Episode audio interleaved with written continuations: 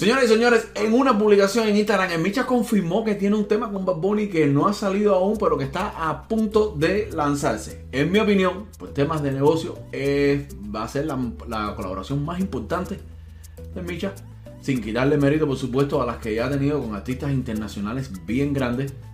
Pero les digo esto debido a que Bad Bunny es de los artistas más trending del mundo entero. Déjame saber abajo en los comentarios qué te parece.